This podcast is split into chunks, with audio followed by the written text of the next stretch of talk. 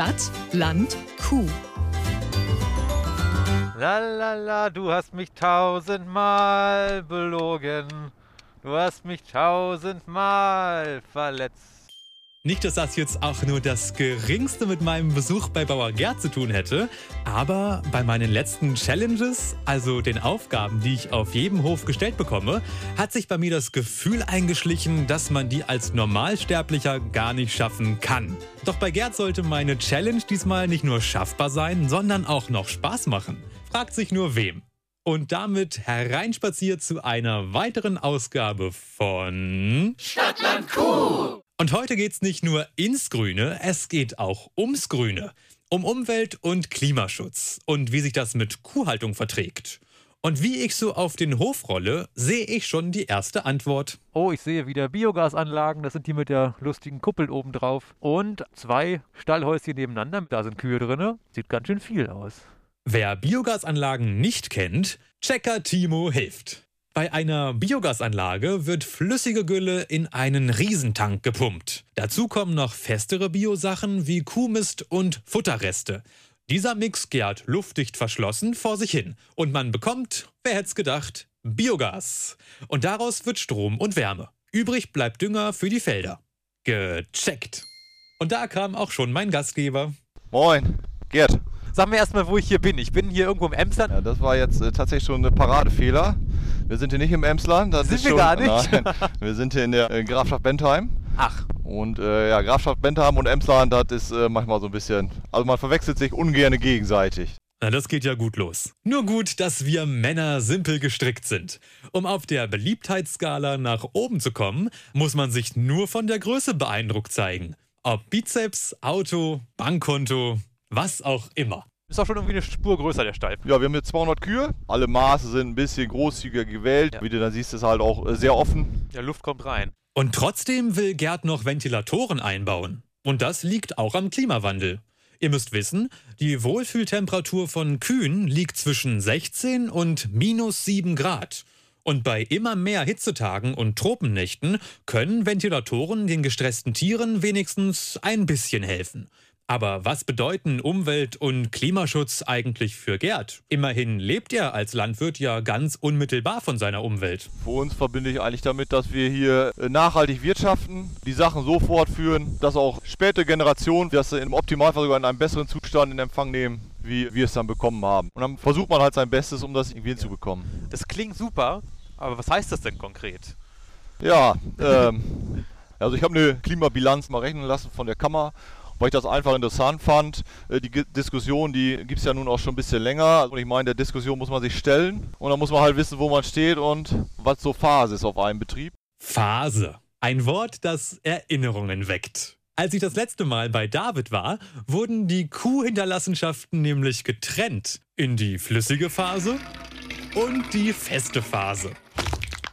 Diese extreme Art der Mülltrennung hat direkt mit Klimaschutz zu tun. Denn in der festen Phase sind klimaschädliche Gase gebunden, die dann in die Biogasanlage transportiert werden können. Ja, es wird ja immer von CO2 gesprochen. Ja. Methan ist halt schädlicher, wird aber auch wesentlich schneller wieder abgebaut. Und das ist das, was wir äh, der Gülle entziehen. Aber man kann ja machen, was man will. Das Methan, das kommt halt raus. Ja, die Kühe sind halt da, die stoßen was aus. Ein Korken rein. Ein Korken, ja. Müssen wir vorne und hinten korken. Wir werden es auch nicht hinkriegen, uns auf Null einzustellen. Und das muss man in dem Sinne äh, vielleicht auch einfach akzeptieren. Methanfreie Kühe gibt's also nicht. Aber zum Kuhhater werde ich deswegen jetzt auch nicht, weil dann müsste ich konsequenterweise ja viele andere rülpsende und pupsende Tiere gleich mithassen. Sogar die von der Streichelwiese. Aber zurück zu Gerd. Und was bei ihm denn jetzt so Phase war bei der Klimabilanz? Also hier kam einer von der Landwirtschaftskammer und Ja. hat viele Daten aufgenommen, sei es Milchleistung oder wie machen wir den Ackerbau, was füttern wir, was machen wir mit der Gülle. Relativ einfache Zahlen Ja. und dann bekommt man am Ende einen Wert, also ein CO2-Äquivalenz auf pro Milchkuh oder pro Kilogramm Milch und der Vergleichsbetrieb hat, ich glaube es war 850 CO2-Äquivalenz pro Kilogramm Milch und wir waren bei äh, 700. 150 Äquivalenzdingens besser als der Vergleichsbetrieb. Und dass die Bilanz vergleichsweise gut ausfiel, lag vor allem an der Biogasanlage. Da drängt sich einem eine Frage ja geradezu auf. Warum hat die nicht jeder Hof? Weil es klingt ja einfach wirklich sinnig, das zu machen. Ja, man braucht schon eine, Mindestanzahl an Kühe, um sowas sinnvoll betreiben zu können, weil es eigentlich das Ziel, dass kein Futter von den Flächen reinwandert, sondern einfach nur Reststoffe. Und dafür braucht man einfach eine Mindestgröße, damit auch entsprechend Anfall da ist. Und äh, was auch so ein Ding ist, neben Biogasanlagen ist Photovoltaik. Das haben wir auch. Hauptsächlich, um den Strom auch direkt selber zu verbrauchen. Roboter melken halt den ganzen Tag über, 24 Stunden am Tag. Und immer wenn die Sonne scheint, brauchen sie erstens keinen Strom kaufen und zweitens den wir verbrauchen, ist sogar noch grün. Aber da frage ich mich wirklich wieder, warum hat das nicht jeder Hof? Da muss es doch auch irgendwie einen Haken geben. Das muss ich halt überall irgendwie so anbieten. Das muss mit dem Stall passen, also ist auch nicht alles günstig. Das habe ich gelernt. Im Hof ist alles mit Kredit. Ja. Ja. ja, man muss halt schon investieren und dann ist das wichtig, dass der Netzbetreiber überhaupt die Übermengen abnehmen will und abnehmen kann. Das sind genehmigungstechnische Sachen. Also es sind auch viele Hürden, die man nehmen muss, dass das dann so passt. Und weil Gerd erfolgreich über diese Hürden gesprungen ist, darf er neben seinen Kühen jetzt auch die Biogasanlage füttern. Und das sollte diesmal mein Job sein. Wir haben gedacht, wir füttern die einfach mal zusammen. Stecken dich mal auf einen Radlader. Oh. Äh, ich fahre Radlader. Ja, hoffentlich. das Oh. sehen wir gleich, Oh. dass das klappt. Habt ihr eine gute Versicherung? Alles abgesichert. Ist da Eigenanteil mit bei? Bar habe ich, glaube ich, 20 Euro im Portemonnaie. ja, ich erkläre dir einmal kurz den Radlader ein bisschen, damit Ja. das nicht ganz schief geht. Ach, ich glaube, das musste gar nicht. Das muss ich gar nicht. Ein Radlader ist übrigens sowas wie ein kleiner, wendiger Trecker mit einer Schaufel vorne dran. Ja, dann würde ich sagen, dann steigst du mal auf. So, das ist eigentlich hier der, der Bedienhebel rechts von dir. Ja. Ähm, wo man alles mit steuert. Der rote. Um das abzukürzen, Gerd gab mir einen Crashkurs im Radladerfahren. Wobei Crashkurs in diesem Zusammenhang vielleicht nicht der beste Ausdruck ist. Und dann starten wir ihn einfach mal. Ja, Fehlversuch. Der Radlader ist schon etwas älter, muss man dazu sagen. was kostet so ein Ding? Also neuer Radlader, 40.000 bis 60.000 Euro bezahlst du wohl. Wie viel kmh hat er hier so drauf? Er fährt 20 und wir fahren vielleicht 5, würde ich vorschlagen. Na gut. Auf, auf, die Biogasanlage ruft. Aber erstmal war Schaufelwechseln angesagt. Macht ja auch Sinn, fürs Mistschieben eine andere Schaufel zu nehmen als fürs Futter. Ich meine, ich will meine Suppe auch nicht unbedingt mit einer Klobürste umgerührt bekommen. Das Menü des Tages war ein großer Haufen Mist mit etwas Pflanzenrest-Topping. Von diesem Haufen sollten zwei dicke Schaufeln in einen Trichter. Die Challenge. Soll ich da erstmal hinfahren zu dem Haufen? ja, Dann fahre ich erstmal rückwärts. genau. Ne? So, jetzt fahre ich vorwärts. Die Schaufel steht hoch. Also muss ich runter machen. Genau. So und runter. So, jetzt sind wir vorne auf dem Boden und jetzt einmal ein bisschen mehr durchdrehen. Haha, ab in den Haufen. Feuer. Oh, der Gut. bohrt sich da ja richtig rein. So, gut. Und jetzt Gut. kippen wir ihn wieder rein. Ich weiß mal nicht, links, rechts. Einfach probieren. Weiter kippen, weiter. Alter, ja. Machen wir noch einmal ein bisschen hin und her, damit das abfällt. Ah, okay, so ein bisschen schütteln. Jetzt fahre ich ein Stückchen rückwärts wieder. Ist aber jetzt schon ganz schön eng hier, ne? Aber der ist wirklich wendig hier. Die Kurven kann man gut nehmen. So, jetzt musst du versuchen, da so ein bisschen sch- schräg drauf zuzufahren. Da muss es rein. Jetzt heben wir die Schaufel mal so ein bisschen an. Anheben. Also langsam nach hinten, dann fällt er am wenigsten raus. Fingerspitzengefühl Ja. ist hier gefragt. Jetzt ruckelt der auch nicht mehr so. Man kann ihn da ganz geschmeidig nach oben ziehen. So ist es hoch genug. Also ich sehe jetzt Ja, wir können es ja mal probieren. schon. Also nicht. Ey, jetzt muss ich da ganz langsam ranfahren.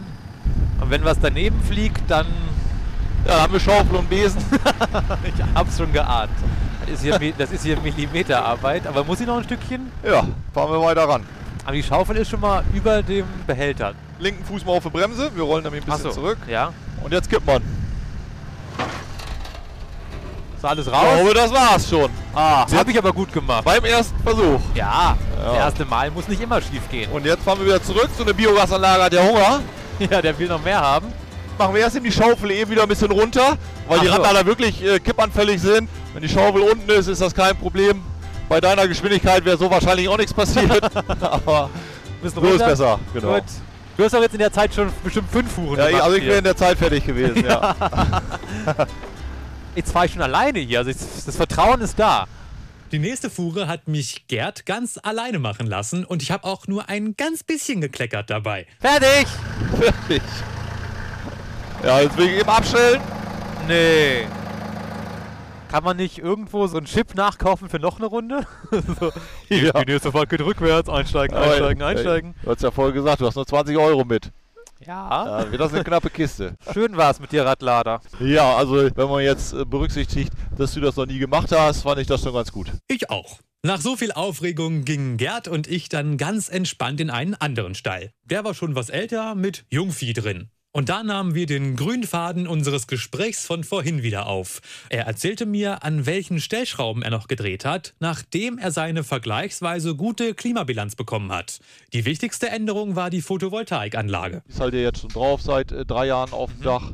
Haben wir die Milchleistung ein bisschen steigern können. Also eine Kuh hat so einen Grundbedarf und je mehr Milch eine Kuh gibt, auf je mehr Kilogramm kann dieser Grundbedarf verteilt werden. Man versucht das Futter noch ein bisschen besser zu machen oder alleine den Umzug in den neuen Stall. Siehst ja jetzt auch den Vergleich, alter Stall, neuer Stall. Und dann gibt die Kuh schon mehr Milch, wenn die Bedingungen besser Dann werden. gibt die Kuh auch ein bisschen mehr Milch, ja tatsächlich. Ah. Also das Bett etwas größer machen, bessere Luft, etwas, etwas heller machen. Im Acker haben wir halt ein bisschen was geändert. Von allem äh, noch, ein, noch eine kleine Schippe mehr. Und dadurch äh, kommt man dann voran. Die ganz großen Stellschrauben haben wir nicht mehr, muss man Okay. sagen. Da sind wir ziemlich am Limit. Manchmal gehen Klimaschutz und Tierwohl Hand in Hand. Aber leider nicht immer. Gerds Kühe zum Beispiel sind keine Weidekühe. Sie leben im Laufstall. Wären sie auf der Weide, könnte ihre Gülle während der Zeit nicht mehr in die Biogasanlage gepumpt werden. Sie würden beim Grasverdauen auch mehr Methan auspupsen und weniger Milch geben. Alles schlecht für die Klimabilanz. Umweltschutz und Tierschutz, muss man sich da vielleicht entscheiden? Das ist aber so ein crazy Vergleich, den du jetzt geschlossen hast. Das sind Sachen, die äh, nicht alle in dieselbe Richtung gehen. Ja, ist doch kacke. das ist, ja, ich möchte das auch gerne, aber überall 1A ist zurzeit schwierig. Dann musst du dich einfach entscheiden, was du. Ja, man nimmt die Mitte. Man will alles machen, man muss auch alles machen, das versucht man so gut wie es geht, äh, die Sachen zu erfüllen. Aber ist auch ein Ist bisschen halt- unbefriedigend, oder? Ist unbefriedigend. Und Geld verdienen wollen wir auch noch. Das, Ach äh, komm, äh, ja. das ist aber nicht so. Ja. Diese Lektion habe ich schon längst gelernt. Ein Bauernhof ist immer auch ein Wirtschaftsunternehmen, von dem die Landwirtsfamilien und oft auch die Angestellten leben. Und wenn Gerd in seinen Hof investiert, in Klimaschutz, Tierwohl oder was auch immer, dann muss sich das langfristig rechnen. Ansonsten kann man damit rechnen, dass es den Hof mittelfristig nicht mehr gibt. Finde ich mal so verrückt, wenn du sagst, man investiert dann für 20 Jahre. Ich weiß, wie alt bist du? Ich bin jetzt äh, 36. Ja, ich weiß ja nicht mehr, was ich irgendwie in zwei Jahren oder was ich nächste Woche mache, so ungefähr. Ja. Du guckst dann, was mache ich dann, bis ich 56 bin? Also, Ja. das sprengt mir immer meinen Kopf, wenn ich an sowas denke. Ja, das ist immer das äh, Problem auch so in den, in den Diskussionen, dass diese Dimension, dass das so ein bisschen verkannt wird. Also wir haben den Stall vor fünf Jahren gebaut, der wird dann finanziert über 20, 25, 30 Jahre zum Ja. Teil und nach fünf Jahren bekommt man wieder ganz andere Gesetze. Also ich habe schon zwei Düngeverordnungen mitgemacht, die vor fünf Jahren nicht zu sehen waren.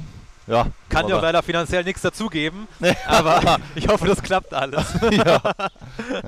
Das hoffe ich wirklich, denn ich glaube, Gerd, ist vielleicht ein bisschen blöd, es so zu sagen, aber ich glaube, Gerd ist ein guter Landwirt, dem sowohl die Tiere als auch die Umwelt am Herzen liegen und der auch mit einem guten Gefühl seine Brötchen verdienen will. Was bei mir vom Hofbesuch hängen bleibt, sind schwierige Themen. Aber wenigstens ging mir die Arbeit leicht von der Hand. Und was sagt mein Gastgeber? Hat mich sehr gefreut, dass du da warst. Wäre schön, wenn öfter mal Leute einfach auf den Hof kommen und einfach mal so ein paar Fragen stellen. Deswegen fand ich das super gut, interessant.